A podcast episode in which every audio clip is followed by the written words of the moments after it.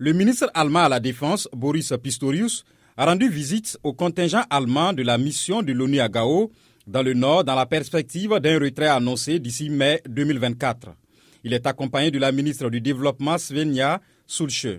C'est une opération logistique militaire qui nécessite les 9 à 12 prochains mois en fonction des circonstances, a déclaré Boris Pistorius. Selon l'ONU, parmi les 12 000 casques bleus, l'Allemagne compte le contingent le plus important, chargé entre autres de la sécurité de l'aéroport de Gao.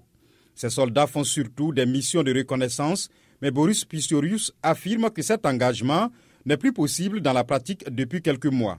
La ministre allemande au développement a souligné que même si l'engagement militaire prend fin, l'aide civile allemande va se poursuivre, invoquant l'accès à l'eau ou à l'agriculture. Les deux ministres allemands qui ont débuté leur visite au Niger l'achèvent ce vendredi au Mali.